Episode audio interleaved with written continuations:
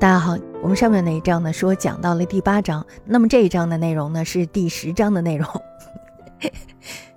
大家不要，大家不要想多了，因为我在上一章的时候把第八章和第九章都讲完了，那么这一章呢就是第十章的内容。我们上一次呢说到了凯西的问题非常的尖锐，他问作者做大多数人做的事情是否能够帮助作者实现自己的存在意义。那么，就当作者正要开口说话的时候，这时候呢，他又接着说：“约翰，你见过绿海龟吗？”海龟。作者这时候满腹狐疑。对，凯西说：“海龟的一种，准确来说，这是绿色的大海龟，脚蹼和头上都长着绿斑。”那么这时候呢，作者就回答说了：“说我好像在照片里见过这种海龟，怎么了？”凯西呢，这时候又接着说：“他说。”说起来奇怪，我人生中最重要的一堂课就是从一只绿色的大海龟那儿学来的。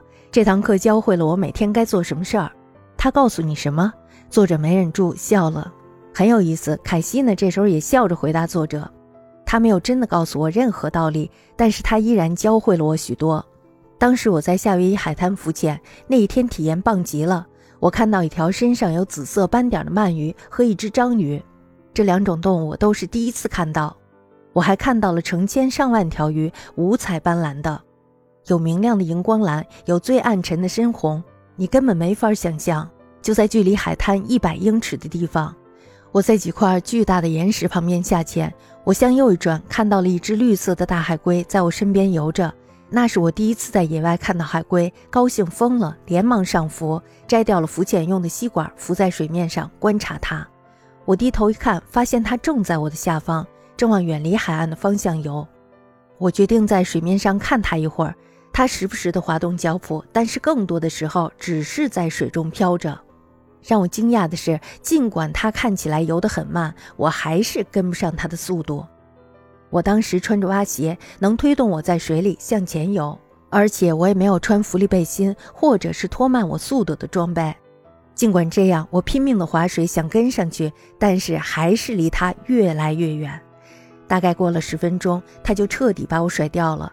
没想到我竟然游不过一只海龟，我当时疲惫不堪，又失望又有一点难堪，只好折返浮潜游回海岸。第二天，我回到了同一个地方，希望能够看到更多的海龟。我在水中大概游了三十分钟，终于看到了一群黄黑相间的小鱼和另一只绿海龟。它绕着珊瑚打转，我观察了一会儿。当它往海洋深处游去时，我再次吃惊地发现自己还是没有办法跟上它。就在这时，它给我上了人生中最宝贵的一课。那么，大家听完这一段以后，一定要在这儿想一想。你可以摁一个暂停，然后来想一想，为什么它跟不上一只海龟。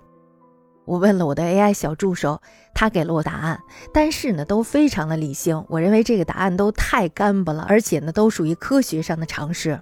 第一个呢，就是海龟，因为它就是在海里生活的，所以呢，它的身体形状特别的适合大海，所以它游得很快。那么第二，就是因为它的四肢，它的四肢非常利于它游泳，所以它能游得很快。这两个答案呢，我就放弃了，我觉得没一个是正确的，肯定都不是正确答案。凯西呢？这时候就接着说：“他说，后来我浮在水面上，突然发现海龟的动作遵循着海水的运动规律，与海龟行进的方向相反。海龟会浮起来划水，但仅仅是为了让自己浮在原地。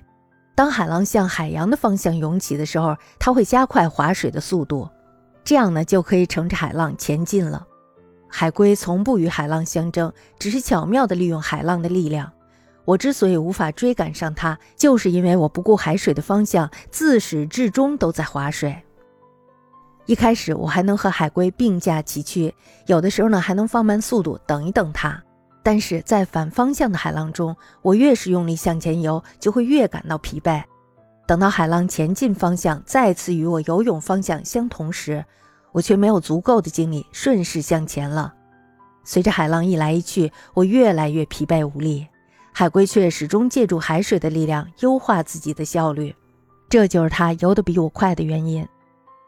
大家听到这儿的时候，是不是感到很意外、很惊喜啊？这个答案呢，我觉得非常的完美。但是作者在这儿却没有搞明白，凯西到底为什么要说这个故事。可是呢，在凯西的这种注视下，于是呢，他还是将这个海龟和 PFE 做了融合。作者是这样说的：“他说，你是说，如果一个人弄清楚了自己为什么存在，知道了自己的 PFE，他就能够把时间花在有助于 PFE 的事情上。你还说，没有弄清楚自己 PFE 的人也会花时间做很多的事。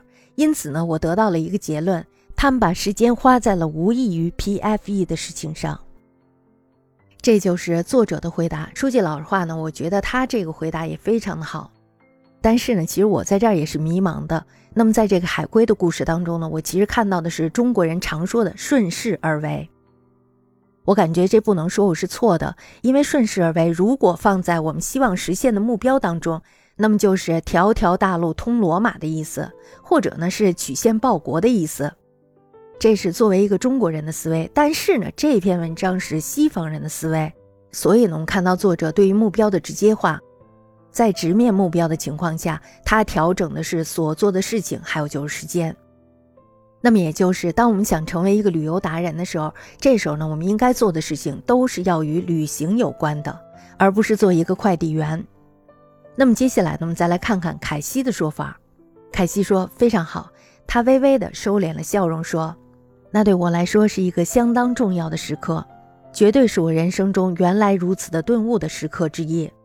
每天都会有很多人想让你把时间和精力花在他们的身上，比如说你收到的邮件，如果你打算参加所有的活动，参加每次促销，享受每项不请自来的服务，你就没有空闲的时间了。这还只是邮件而已。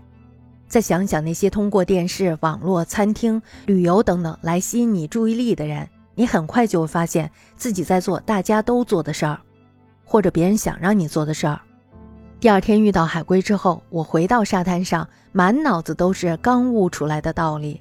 我坐在沙滩巾上，把它们写进了日记里。在我的人生中，那些想要消耗我注意力、精力和时间，但是与我的 PFE 不相关的人、活动和各种事物，就是通向岸边反向的海浪；而能帮助我成就 PFE 的人。活动和事物就是涌向大海正向的海浪，因此我在反向浪上浪费的时间精力越多，留给正向浪的时间和精力越少。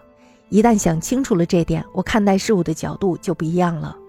我开始谨慎地选择划水的时刻，注意自己划水的理由。大家在这看到了没有？他解释了那个大多数人做的事儿。那么就凯西的这个答案呢？我觉得我对于上面的那些东西是想多了的。凯西呢，他把这个问题具体到了一个在订立目标之后的管控上。于是呢，在一支笔还有一张纸的作用下，作者算出了一个惊天秘密。作者呢，在纸上写数字：人的平均寿命是七十五年。我大学毕业的时候是二十二岁，每周六天会收到邮件，每天我醒着的时间是十六个小时，每天我会花二十分钟查阅快递和电子邮件。完成计算之后，作者简直不敢相信自己得出的答案。于是呢，作者又算了一遍，结果还是一样的。这时候呢，作者才意识到关于反向海浪带来的消极影响。他证明了凯西说的一点都不夸张。从作者大学毕业算起，以七十五岁寿命为前提，作者每天花二十分钟打开和浏览作者并不太感兴趣的邮件。这些时间呢，累计起来几乎占据了作者生命的一整年，三百六十五天。那么作者验算了三遍，结果没有错。大学毕业以后，作者呢大概还有五三年的时间。如果他不小心的话，其中呢就有一年的时间会浪费在阅读垃圾邮件上。